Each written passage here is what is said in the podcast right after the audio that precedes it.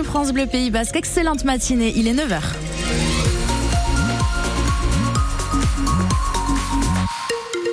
Le journal de 9h présenté par Rémi Dautrégolon. Rémi. Bonjour Ainoa, un samedi couvert aujourd'hui.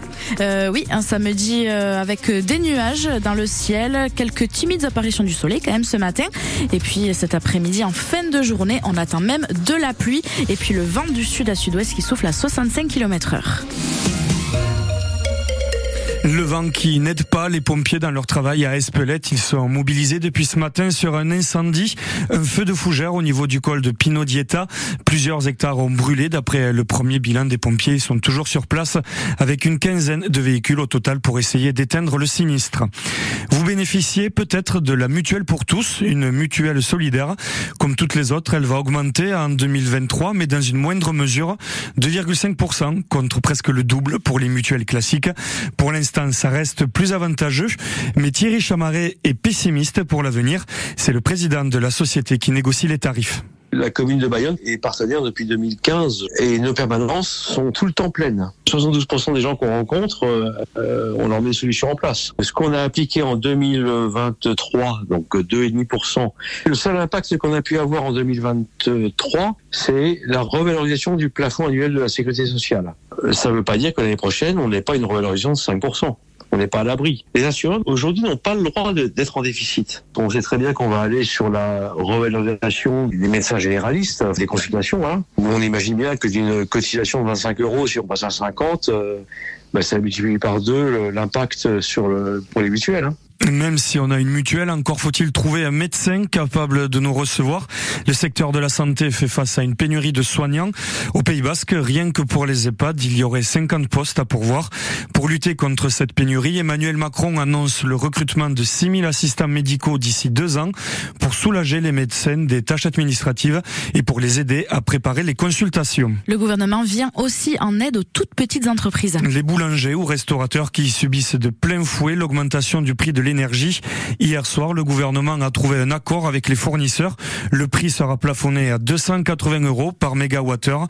Le manque à gagner sera complété par l'État. Cette augmentation du coût de l'énergie, c'était l'un des débats d'Éric Place à vendredi soir. Avec aussi le tout nouveau système de tri sélectif.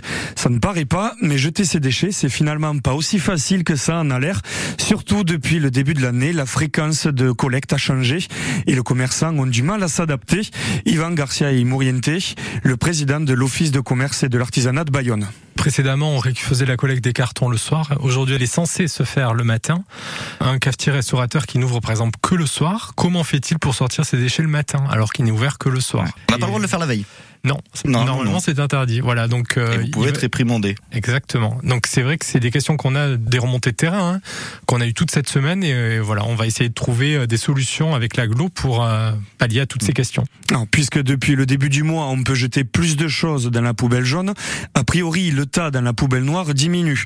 Sauf que pour certains, c'est pas tout à fait le cas, témoigne Christian Tillac, il est responsable des restos du cœur à Anglette. Les restos sont ouverts deux fois par semaine, donc deux ramasses, deux collectes en grande ce genre de choses euh, par semaine. C'est l'équivalent de 250-300 kilos par semaine.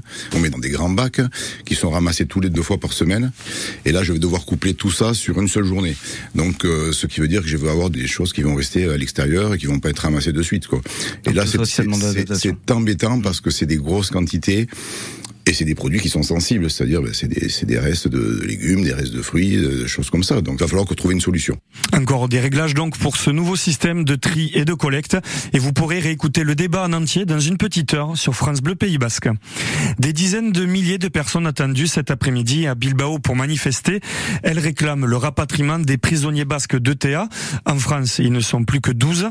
Les organisateurs de la manifestation, Charret et Bakebidea, demandent la fin des mesures d'exception et la généralisation des aménagements de peine conformément à la loi commune. France Bleu Pays Basque, il est 9h et 4 minutes. Un réseau de cocaïne démantelé à Bayonne. Un coup de filet de la police a permis d'arrêter trois trafiquants de drogue.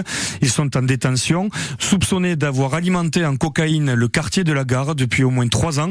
Paul Nicolas, il a fallu deux mois d'enquête et de préparation pour leur mettre la main dessus. Filature, écoute téléphonique, balise sous les voitures. Après deux mois d'enquête minutieuse menée par le groupe Stupéfiant, du commissariat de Bayonne. 35 fonctionnaires de police passent à l'action. Lundi dernier, le quartier de la gare est bouclé et trois hommes sont arrêtés, dont le chef du réseau. Il s'agit d'un Algérien résidant en Espagne, âgé de 43 ans, ainsi que ses deux complices, un autre Algérien de 33 ans en situation irrégulière, il servait de nourrice, et puis un jeune Français de 26 ans qui revendait des stupéfiants pour le compte du chef de bande. Trois bars et restaurants sont aussi dans le viseur des enquêteurs. Dans le squat où résidait le chef du réseau, les policiers mettent la main sur grammes de cocaïne et 6500 euros en argent liquide. La police estime que depuis trois ans, le trafic générait 1500 euros de bénéfices par jour. Le jeune revendeur de cocaïne a notamment expliqué qu'il travaillait tous les jours pour une vingtaine de clients. Les trois suspects seront jugés lundi devant le tribunal judiciaire de Bayonne. Du rugby, mais sans les plaquages pour les collèges et lycées. L'UNSS, l'Union nationale du sport scolaire et la Fédération française de rugby ne veulent pas prendre de risques. Depuis mi-décembre, le rugby a été suspendu après un accident. Un lycéen de 17 ans, licencié à Bagnères de Bigorre, est devenu tétraplégique suite à un plaquage. L'UNSS ajoute que des mesures seront prises pour améliorer la sécurité des joueurs avant de pouvoir à nouveau plaquer un sport scolaire. Un choc de haut de tableau pour l'aviron bayonnais cet après-midi. Les Céléblans se déplacent à Bordeaux. Le sixième reçoit le cinquième pour la quinzième journée de top 14 de rugby. Parler de choc de haut de tableau, ce n'est pas galvaudé. Les deux équipes sont au coude à coude, même si Bayonne est un promu et même si l'ailier Rémi Bagé et les Bayonnais sont les premiers surpris de se retrouver aussi haut au classement.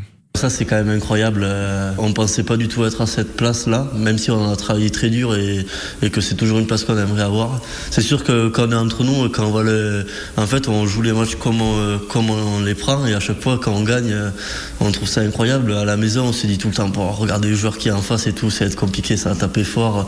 On va presque, on se dit, on va charger quoi la semaine.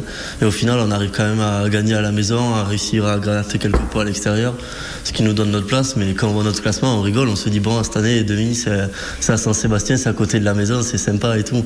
Mais c'est juste une blague entre nous, quoi. Euh, après, euh, j'imagine que le staff va reposer des cadres pour euh, le challenge européen, mais tous les matchs qu'on joue, on les joue à fond. clairement, on était censé avoir une équipe qui était potentiellement en rotation et au final, on a quand même réussi à faire un coup là-bas. Donc, on va essayer de, se donner à fond et faire une belle performance pour bien finir ce top 14.